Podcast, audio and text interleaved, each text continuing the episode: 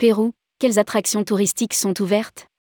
Le Pérou connaît une tragique saison des pluies. Le Pérou connaît une dramatique saison des pluies. L'intense épisode météorologique a causé d'ores et déjà la mort de 99 personnes et touché plus de 370 000 personnes à travers le pays.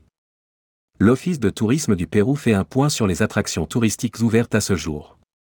La zone nord-est comprenant les régions de Tumb, Piura et Lambeyek est celle principalement concernée par des conditions d'accès rendues difficiles rédigé par Jean Dalouse le mardi 25 avril 2023.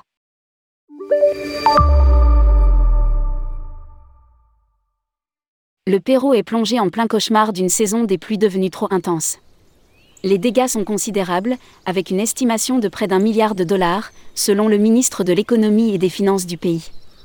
D'après nos confrères de RFI, plus de 6600 maisons ont été détruites, 13 000 ne sont plus habitables la lente arrivée des secours a créé la grogne des habitants. D'après le dernier bulletin météorologique, 15 régions sont toujours en alerte pour fortes pluies, dans le nord-ouest du pays.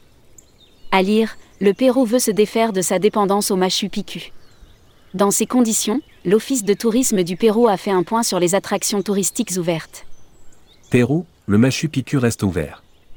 Nous tenons à vous informer que les visites au Pérou se déroulent normalement, ces attractions touristiques et ces zones naturelles protégées accueillent régulièrement les voyageurs. Précise le communiqué de Prompru. Il existe une exception, à savoir la zone nord-est, celle qui est principalement impactée par les fortes pluies.